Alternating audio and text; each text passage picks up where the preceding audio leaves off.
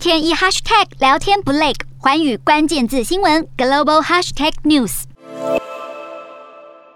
两名俄军双手上铐被警方带入法庭，神情相当焦虑。俄罗斯士兵在乌克兰犯下战争罪的第二桩案件，五月三十一号在乌克兰地方法院作出判决，两名俄军士兵被控向学校、民宅等设施炮击，而触犯战争罪，获判有期徒刑十一年半。这是继杀害乌国平民被判处终身监禁的西西马林一案之后，第二起俄军在乌克兰因战争罪受审的案件。遭判刑的俄军士兵波比金和伊瓦诺夫都隶属俄军炮兵单位，被乌国指控朝乌克兰东北部哈尔科夫州发射火炮，攻击学校、民宅等民用或关键设施。其中波比金是驾驶兵，伊瓦诺夫是炮手。两人当时越过乌俄边境，并持续发动炮击。后来遭到乌军俘虏，他们两人也都已经在日前认罪。另外值得关注的还有一名叫做罗曼诺夫的俄军，被指控谋杀一名乌克兰男子，并性侵他的妻子。虽然乌方还没有抓到这名俄国军人，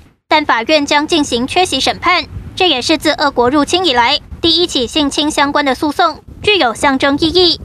乌克兰检察总长表示，这一万五千起涉嫌战争罪当中，有上千起发生在乌东顿巴斯地区。尽管相关调查已经开始，但是因为乌克兰当局无法进入遭俄罗斯控制的地区，这也让调查工作变得十分棘手。